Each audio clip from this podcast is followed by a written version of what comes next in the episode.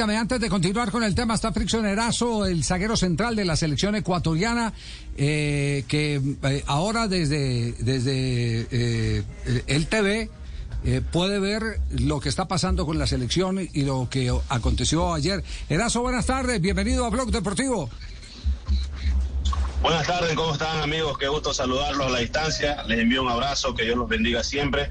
Y pues nada, escuchando sus comentarios y estando atento a cualquier tipo de duda que puedan tener. Ya, eh, eh, cuéntenos, ¿cuál es la sensación eh, que ha dejado esta clasificación eh, del equipo ecuatoriano a, a la siguiente fase de la Copa?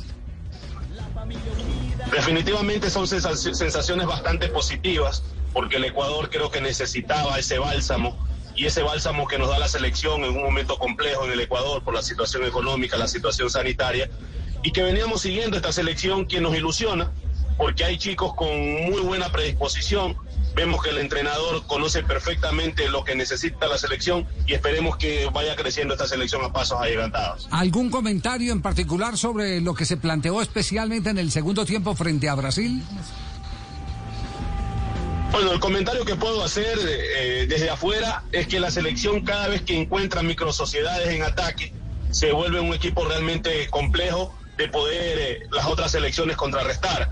En ese escenario veo que la selección cada vez que quiere puede. Eh, comenzó a tocar mejor la pelota, en el segundo tiempo se lo notó un equipo maduro, un equipo que quiere jugar y pues Brasil lo sintió en algún momento y eso provocó que de una u otra forma, yendo 1-0 abajo, pudiésemos empatar el partido. Ya, ¿y qué expectativa tiene para eh, la siguiente fase? Bueno, las expectativas son altas dependiendo con quién nos toque. Hasta Como ahora Argentina. manifestado, como siempre lo he manifestado, jugar con los grandes es lo que te da ese nivel de jerarquía. La selección, el último partido que lo clasifica es contra Brasil, empatando justamente en Brasil. Ahora nos toca posiblemente una Argentina que tiene jugadores interesantísimos. Nosotros como Ecuador hacer nuestro trabajo, tratar de las microsociedades en ataque de las cuales hablé, se junten cada vez más para poder hacer daño. Ya. Frickson, un abrazo, muchas gracias por acompañarnos aquí en Blog Deportivo.